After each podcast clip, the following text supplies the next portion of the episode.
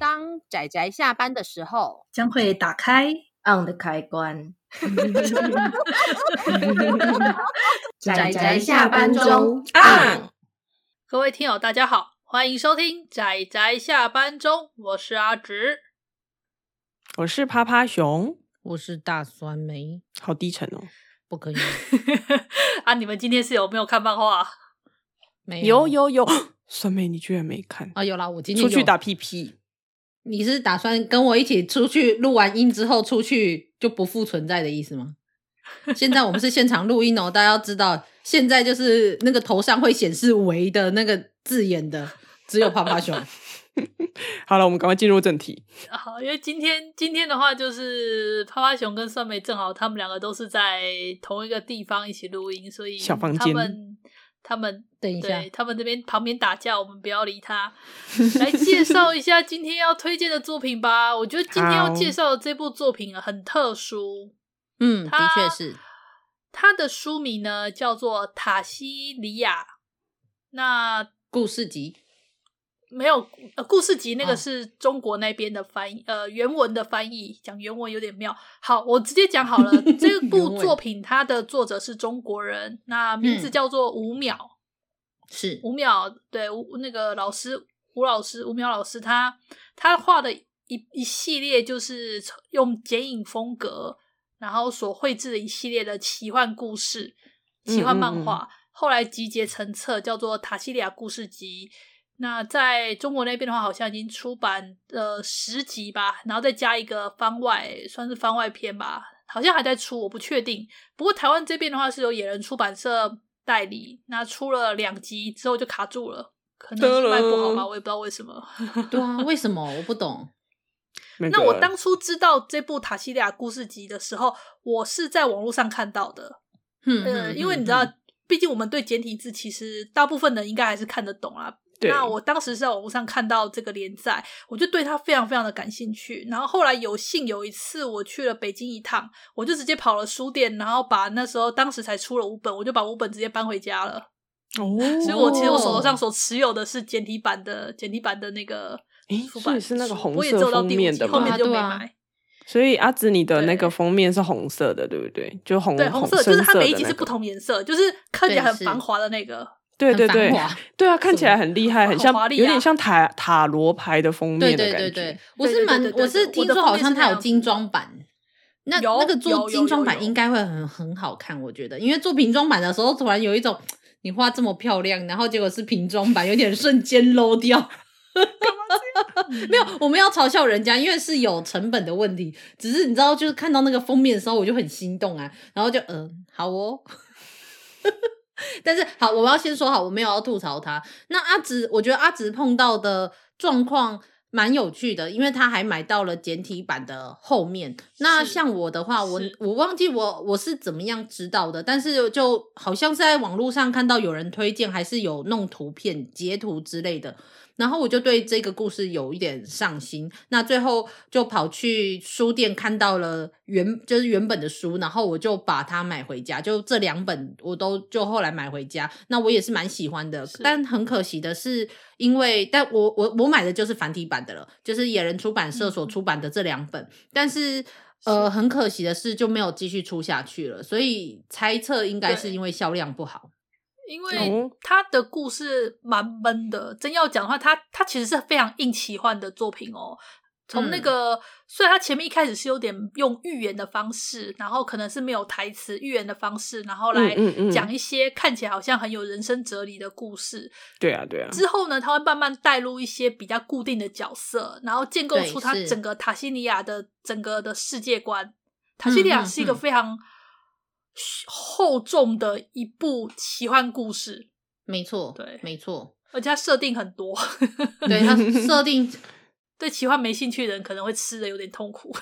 我倒不是觉得是不是吃奇幻喜不喜欢奇幻的人，而是他就是看到最后，因为我前面他是。它还是有点像是半漫画、半绘本的形式在进行这个故事的。我相信，如果大家有看到这本书，就会知道我在讲什么。甚至网络上有一些人把其中几话就是放出来给大家看，大家看了也会知道我在说什么。但是它就是我真的不得不提一个它小小的缺点，就是它到最后面，它更多在进行他的故事进展，还有包括描述他的世界，是用他的文字，而并非用他的画面。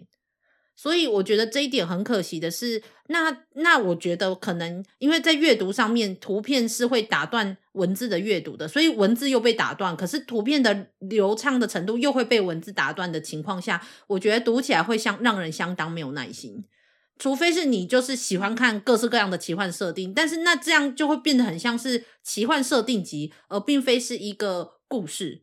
就是它到最后面就是太多部分变成这个。情况了啊！我看到网络上也有人在批评这件事情，但是不能否认的是，它里面就是有一些就是间接出现的重复的角色，而且它会穿插在不同，它会跳跃在不同的时空当中，所以你所看到的一个故事的一个片面，然后组织成一整个世界的这个情况，就会让人我觉得充满遐想，然后就会对这个奇幻世界就是充满了期待。嗯嗯。嗯，我觉得是这样。其实趴趴熊在看的时候，就是本来有想要做笔记，但是因为他的时代真的是一直跳来跳去，然后就酸梅就跟 趴趴熊讲说，其实维基百科上面有全部有人整理了，就哦，原来有人整理了，那就那就那就感谢他们的整理。没错没错，因为真的太庞大了。对，因为喜欢这部故事的人其实还蛮多的，而且喜欢的人真的是喜欢很忠贞的喜欢这一部。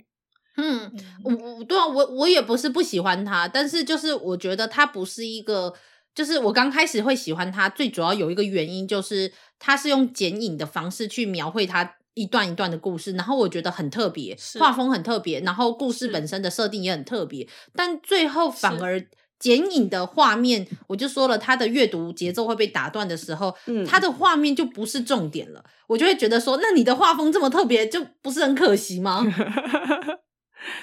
就我觉得那是因为剪影限制了很多表现手法吧，是没错。可是我的意思就是说，既然你要选择用剪影的话，你就要尝试着用剪影去如何把一个故事描述的流畅，而不是最后把你发现那些比较偏设定的东西全部都用文字去表现。诶，它后面真的是一一页里面，你知道有几百个字呢？它可以到几百个字呢？可是，我想说的是，其实画图没有那么简单。嗯哦，我要说哈，我不觉得画图很简单。呃，对，你是觉得应该要去尝试看看，可是可是，嗯，好吧，这种事情没有不问作者，我们也不知道当时的时代经，就是他当时的经历跟背景状况是怎么回事，为什么他会选择这种方式，这个也不是我能够制作的啦。对啊。嗯应应该是说，我不是说，所以这些都是什么作者的错，你应该要为这样子的阅读就是付出一个责任。而且相对来说，其实我还是很喜欢这部作品啊。但是我只是说，在读这部作品的时候，这样子的状态会让我觉得可惜。这样吧，比较像是这样吧。如果我很期待，尤其第一话的那个呈现的方式让我非常惊艳。第一话其实是在几乎是没有。几乎没有文字的方式去描述着一个，对对对，然后去描，然后用很类似的分镜的，就是有一，就是他可能前一个分镜跟下一个分镜，他们几乎是用复制的方式，但是可能有一部分改变，然后用这种方式，然后去描述着就是时间的进展，然后同时描述着可能甚至是地方的进展，可能是碰到的人的进展，然后最后却化为一个结局，这样子。是。我当初也真的是被他第一话所吸引到，他那第一话当时让我非常惊艳，所以后来我才对这部作品产生了印象。然后后来看了一看之后，也渐渐的对他的人物也产生了喜欢。例如说，我就很喜欢那个四姐里面的那个斯布雷斯，就是火火法师，哦，就是我我甚至里面。甚至我甚至里面很喜欢他的一个角色，所以他真的是一个一个很很令人印象深刻的记忆点。对，然后还有另外一个让我也很有印象深刻的记忆点是那个雅哥，就是一个是 看起来好像是最朴素，但其实后来看到最后觉得这个人根本是个天然黑的那个雅哥。我也在说，我跟泡泡熊也说，该不会其实幕后主使者其实就是他？我觉得根本就天然黑耶！我觉得雅哥很可怕，就那几个很有记忆点的角色，我有记得这样子。嗯，对。就是我们说的这个四杰是在这一个故事中哦，塔塔西利亚的时间跟它的范围实在是有点太大了，所以大家可以自己去看哦。我说的设定还不只是故事中有设定哦，它的开头还有它的就是创世的设定、神明的设定，然后还有中间后面的各式各样的设定，这些东西都不是漫画哦，所以。要读这一本作品的人，我觉得要有一个也不算前提吧，就是有要有一个心理准备，就是你要读很多的字，就是它不是一个普通一般我们常见的漫画形式。但是，所以我才，嗯、所以我才说它比较偏奇幻、硬奇幻的作品，就是那种平常会氪金灵宝钻的那种人。比较适合看这种作品。我我倒是觉得，如果假设今天它是小说，我就觉得没有关系。可是它就变成我说的，就是太多的东西又融在漫画里面，对我来说，阅读的节奏会被打断了。五星物语也是这种感觉啊，也是塞一堆设定在里面，还不是也一样，也是很受欢迎。你懂吗？它就是那个以科幻塞满满。我知道，我的意思就是说。所以要看这个故事的时候，不要因为很多人称赞就跑去看它，然后就发现好像阅读的感觉没有自己想象中的这么好。但是我觉得也同样的，我们把它的特点拿出来讲的话，喜欢这种风格的人就会觉得这部作品非买不可了。这不就是我们的期待？不是我的我的意思说是 大家的期待，大家的期待，大家的期待，请大家下单下单下单。我觉得这部的话，大家直接去买简体版，我觉得是 OK 啦。但是因为我们因为没办法有繁体版。那但繁体版可能很难买，我觉得是是是，所以我就是大家应该还是找得到各式各样的管道去买。简体版的，而且基本上买一整套应该也是买得到的。那这部作品它里面的牵涉的时间跟范围真的很广。那里面有它，然后但是它会一段又一段，像是短篇集的方式呈现。但每一每一集每一集的呈现的角色有时候会重复。那这些重复的角色，它有可能是他们突然出现，是他们的老年，甚至死之后，但是又可能会回到他们可能刚出生的时候，或者是。可能是青少年的时候，那我们刚刚提到的四节，就是有四个，算是有一个大魔法师，他有四个算是最知名的徒弟。那这四个徒弟就算是建构出最比较早期建构出塔西利亚这个故事中的一个四个非常重要的角色。那虽然里面有两个算是天才型的人物，但是。对我来说，我也不觉得他们这两个很重要，哎，这样好过分，丢掉。对，对我觉得他们他们背景板呢，我觉得反而是天才那两个角色，我唯一有记忆点的是，其中有个天才怎么讲，偷偷写了小说，然后后来被被那个当做样板的人物知道之后，然后把出版社烧了这件事，让我是唯一对他有记忆点的事情。竟然有这件事，可能那是之后的，我还没看到这个，但是可能是后面的故事。对，对，对，对，对。然后，这个是我唯一对那个天才有记忆点的事。但，但是我对于这四个人他们之间的关系，还有包括到他们之间的情谊，就是乍看他们好像就是一个很平凡的，就是呃，有点像是师兄弟啊，或者是同门的学生、嗯、同学那一种的关系。可是到了后面，尤其你又看完一整个他们的人生的时候，你会又。你又会不自觉的感受到有点唏嘘，就是你以为是天才的人，其实他意识到自己不是天才，所以他表现出自己是天才的样子，就是因为他想要去嘲笑那一些外，就是嘲笑那一些他自己觉得心中跟自己很像的人，那或者是看起来很平庸的人，但可能比起那些天才的人，才是真正影响这个世界最多的人。就之类的，之之类他们的设定，还有他们从小到大的过程，还有包括他们的情感之路。对，情感之路，我甚至觉得他们可以写成 BL 小说，你知道吗？真的，真的纠葛那个纠葛啊，哎，真的，哎哎，而且这个纠葛纠葛了他们一辈子，哎，一辈子，天哪，不萌不行，没有啦，不对，不对，不对，他这不是一部 BL 作品，这是一部硬奇幻的，非常硬奇幻的作品啊。而且还要讲一下，为什么我们会把它放在黑白系列？它不就是剪影吗？啊，对啊，它是剪影。但是我怕的是，我们讲剪影这件事，大家可能没有办法意识到它是什么东西。现在很多人知道什么东西是剪影吗？就皮影戏的那种 feel 啊！完了，皮影戏，完了，皮影戏。请问现在大家知道皮影戏？我突然，我突然从时代差变成了那个，可是其实这是什么？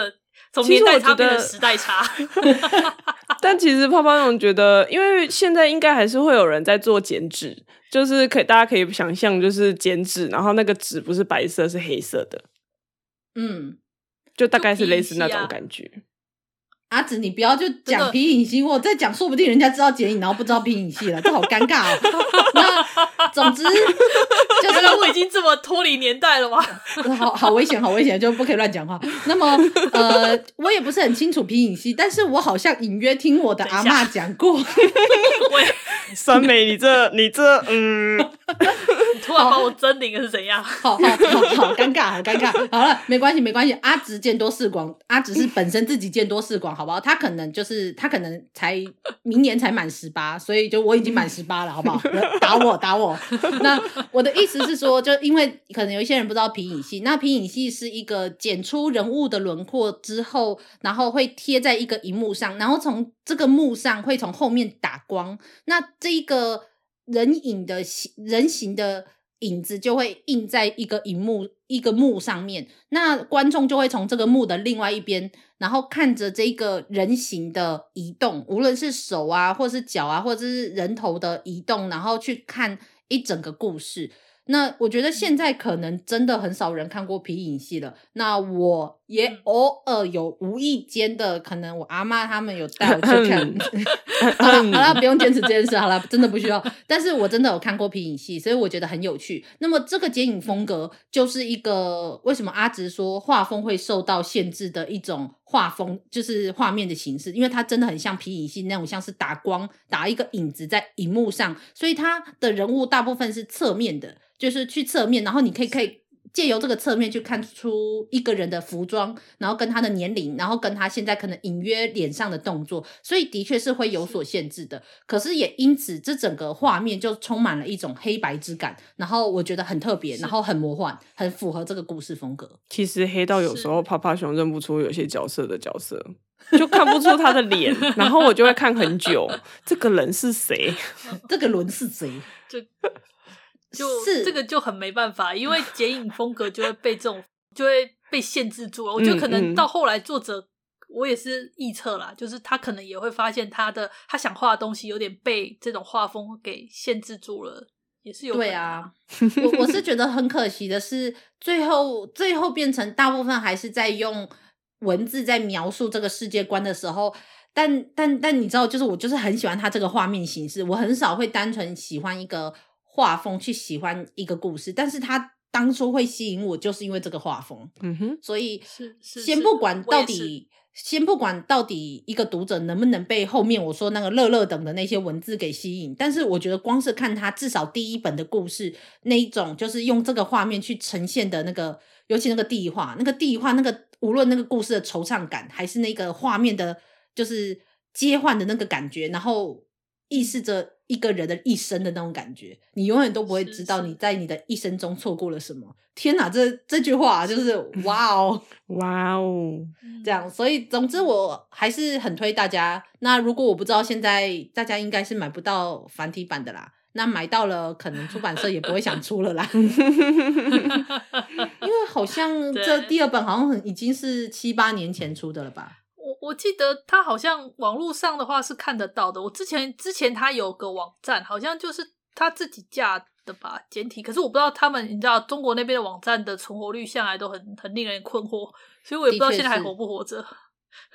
哦，好了，那那我我也不清楚。但是如果大家有机会买到这本书的话，或者是真的不行，就去买简体版也可以啦。有一些管道还是买得到，那就是去让。读呃，让作者可以继续画。那这一部作品我也很期待，我之后再去看看有什么地方可以找到后面截停版好了。去阿直家，好像是一个方式，可以可以，我接受。OK，嗯，好哦，好啦。那么拉里拉扎不小心也讲了很久。其实我一直以为黑白系列的书不会讲那么久，因为它重点就是黑白的风格，黑白。